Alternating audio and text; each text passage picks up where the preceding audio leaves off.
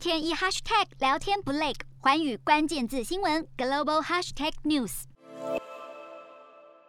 根据国际货币基金组织 IMF 月度更新资料显示，扮演新加坡央行角色的新加坡金融管理局，在今年五六月间低调购入了大约二十六点三公吨的黄金，将其黄金储备增加大约百分之二十，而这也是新加坡二十一年来首次增加黄金储备。变种病毒来袭，引发市场恐慌，如今金价持续朝两千大关来迈进。如果以十二月六号的金价来计算的话，新加坡购买入了二十六点三公吨的黄金，就等于是相相当于美金的十五亿元，数额之庞大，引发关注。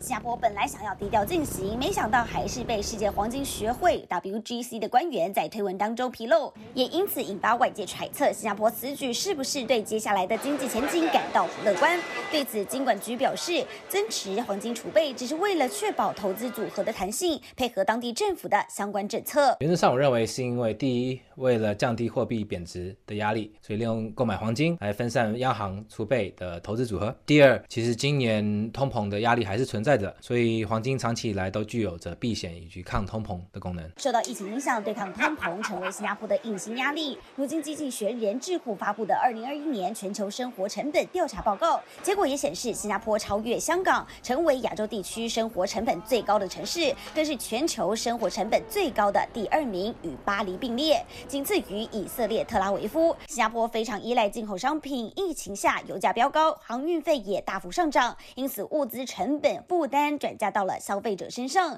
也成为生活成本增加的主因之一。如今民众只能期盼疫情早日缓解，让通膨状况可以有所改善。四大公投，人民做主，民意风暴来袭，政府如何接招？锁定十二月十八日晚间十点，有凭有据看台湾特别节目，决战四大公投议题，独家剖析，就在环宇新闻 YouTube 频道直播。